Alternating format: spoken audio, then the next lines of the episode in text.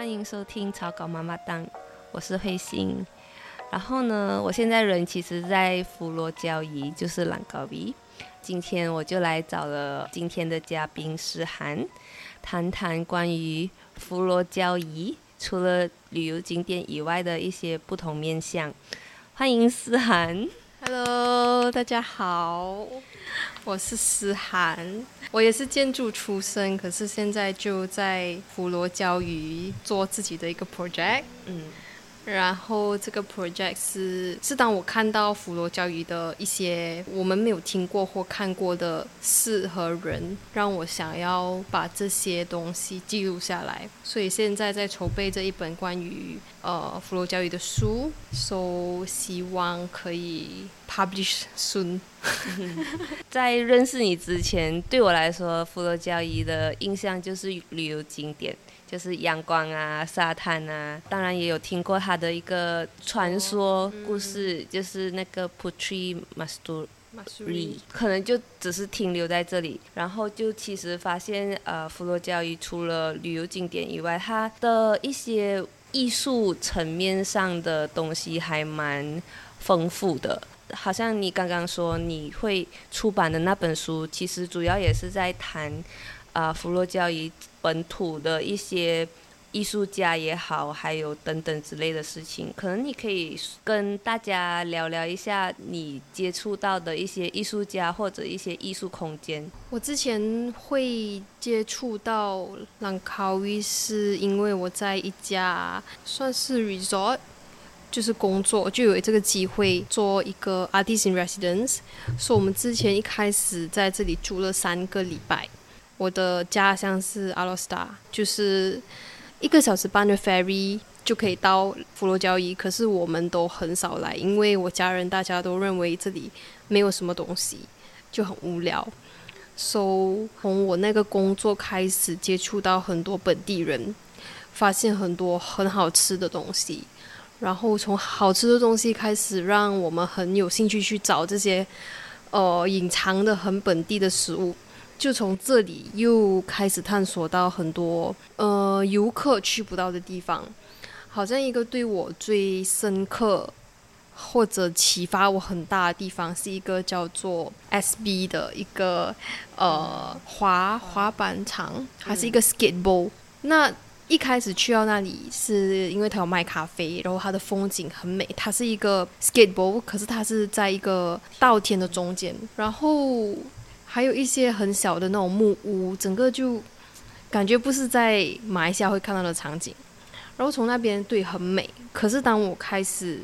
就是我会常常去那里 chill 啊，就坐在那里，呃，看人家滑板啊，或者就在那里读书啊。开始认识那里的人的时候，大家都很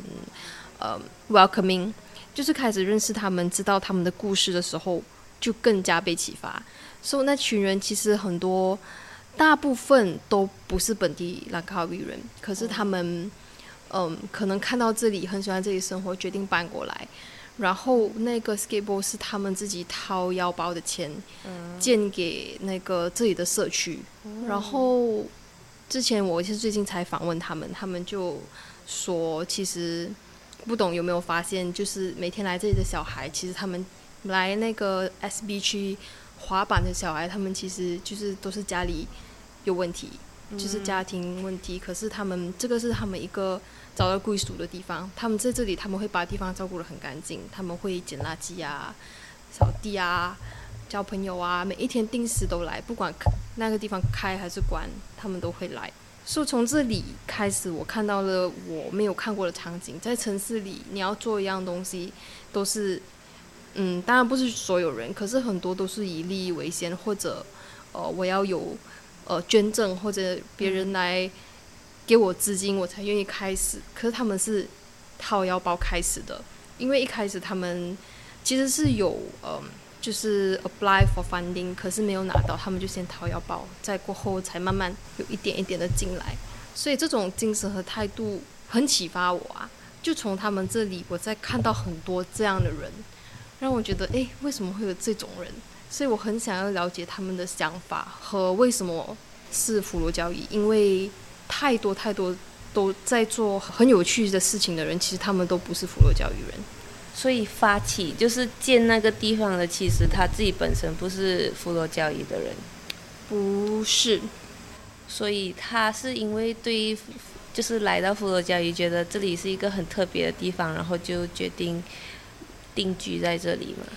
呃，他们其实很多都是在这里待过好几年，可是本身不是这里人。嗯，他们有说好像这个想法要建这个 skateboard。其实可能就是在大家一起吃饭吃 roti canai 的时候的一个谈话，嗯，就哎，如果有这样子的地方会很酷，就这样子。可是他们真的是会开始去做，就是真的是做成了。那你接触到的不是佛罗加伊本地人，是不是也也有一些是外国人？然后他们对这里还蛮有启发，好像你之前。接触过的那个呃，art residency 的背后的甲方就是外国人。我就是也是因为那时候我也有间接的接触过这个项目的甲方，然后我会发现说，其实马来西亚很多呃我们自己本地的文化是没有被马来西亚自己本身啊马来西亚人自己去呃欣赏或者去 appreciate。更多的是可能这些外国人来这里短暂逗留，导致他们想长期在这里逗留，然后同时也间接的发展了马来西亚的艺术文化之类这样的东西。然后我自己本身更深刻的体会是啊，佛罗交易它的艺术氛围相比其他地方会更浓厚一些。就是好像，比如说拿冰城来做对比，当然不是说冰城的比较差或者比较好，是冰城自己本身华人的文化会更浓厚一些。嗯。然后比如说，只是从建筑层面去看一个呃建筑本本身的艺术性的话，冰城的你可以看到很多中华文化、华人的文化，或啊就是巴巴纽亚的文化，可是。朗高维他自己本身是可能他有很大的一个面积是被海包围，然后又有稻田，然后这些建筑它会更加的像击打自己本身有的马来特色的一些房屋。如果是从建筑层面，然后再接触到，好像比如说我们现在在录制的这个呃 podcast 的这个地方，它其实就是一个马来家庭，然后把他他们想要建的一个理想中的家，我我觉得是一个很道地的一个东西。嗯，他们是这些散发着文化气息的一些人在。传承着他们对他们来说是很有艺术性，可是同时也是展现他们文化的一些东西。所以你在这里待了差不多半年，嗯，然后来对，你会觉得这里跟你的家乡有什么一些比较大的不同？不同肯定是因为这里是一个旅游景点，就是那个潜力是有的。就是你想要开始一个地方一个活动，你可以有一个人群来支持你。好像我的家乡是亚罗斯达，可是那里是很少很少游客的，所以很多新的想法，就是老一辈的人，因为年轻人都出去了嘛，就是老一辈的人可能不太会去欣赏这种东西，不会用十块钱买一杯咖啡。可是这里是有那个潜力，然后除此之外，这里是岛，它有山有水。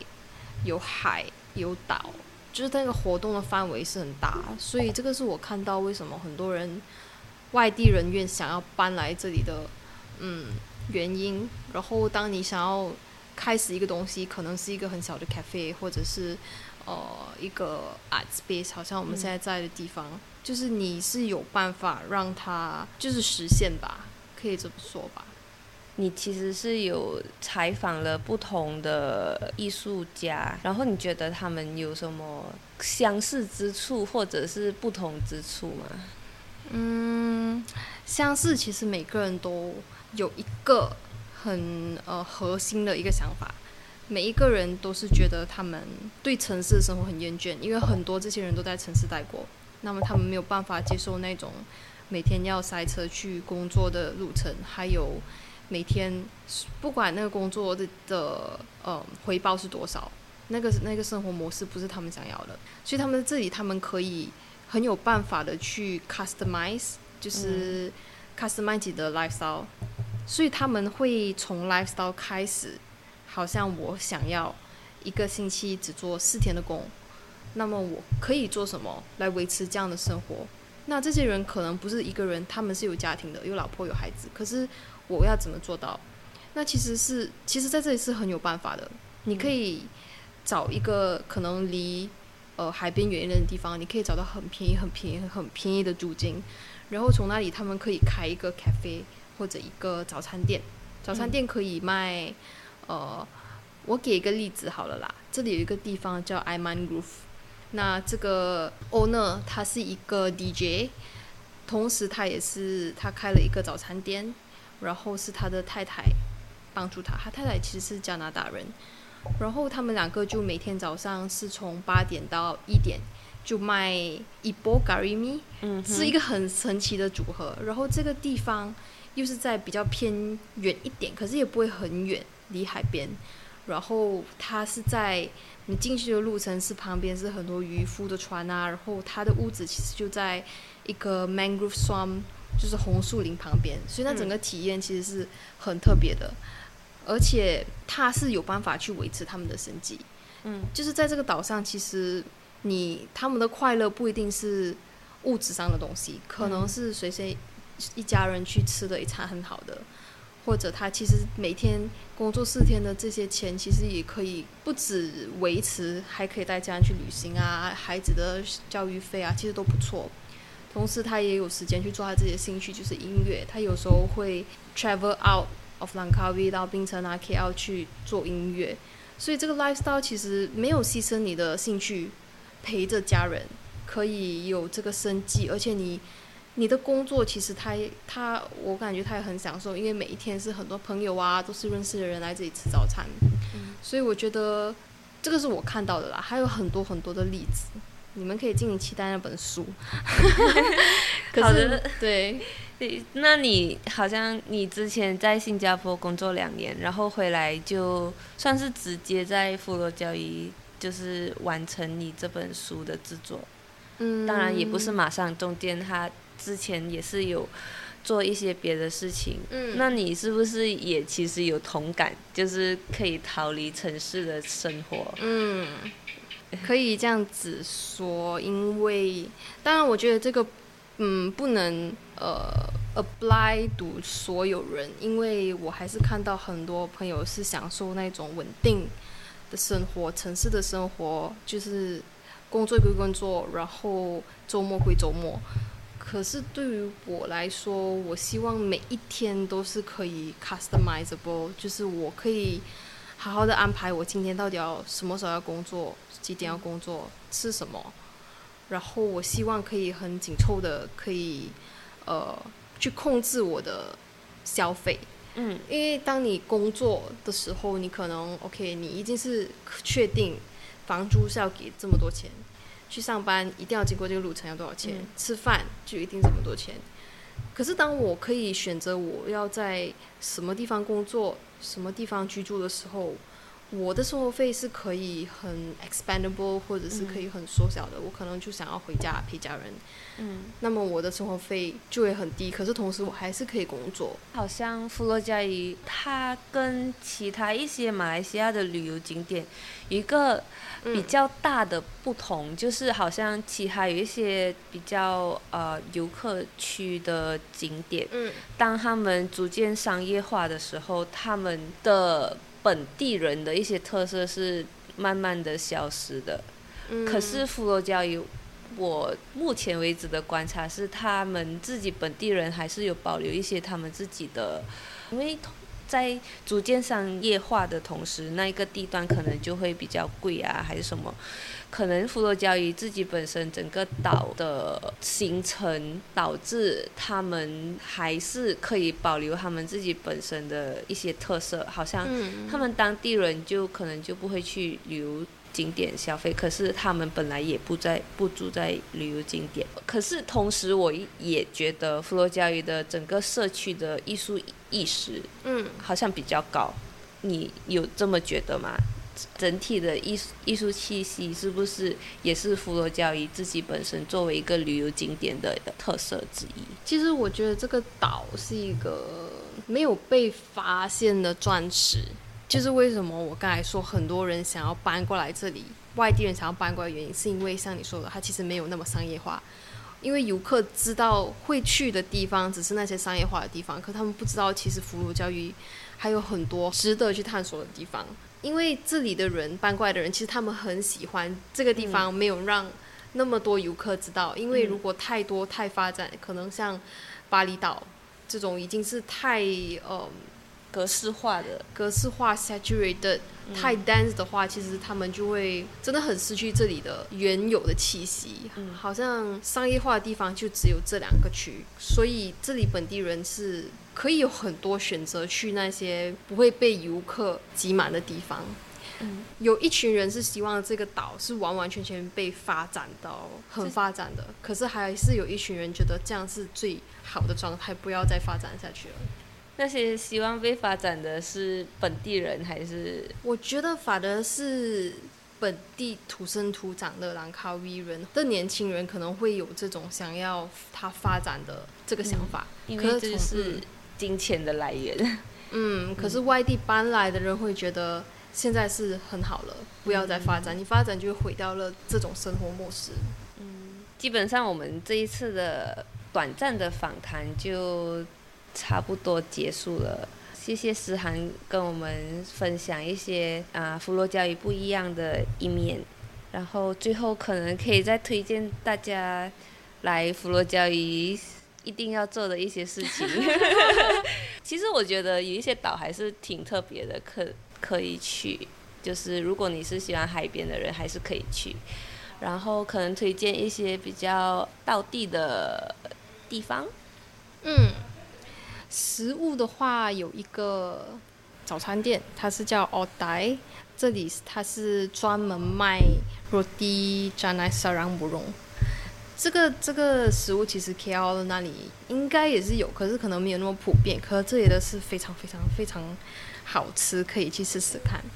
然后如果地方的话，其实这里的，嗯，如果喜欢大自然的朋友，应该会很喜欢佛罗教育，因为。其实，佛罗礁鱼是被列为 UNESCO Geopark。佛罗礁鱼不应该叫做佛罗礁鱼岛，因为它本身是一群岛形成的，所以它有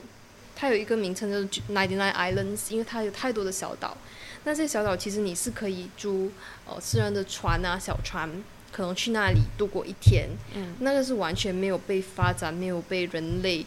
就是有污染的地方。然后还有好像。呃，有一个岛叫布劳酒吧。嗯哼。其实我也是最近才知道，那里有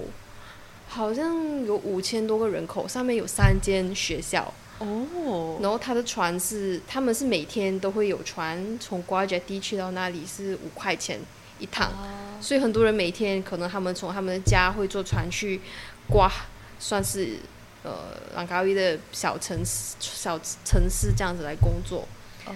就是他们还有这种小小的群体。可以去探索的岛啦，嗯嗯。如果大家想要知道更多关于佛罗交易的一些不同面向的话，可以继续可以关注我们，还有思涵即将出版的书。好的，好，谢谢大家，希望不会太无聊，不会，完全不会。好的，谢谢大家，拜拜，拜拜。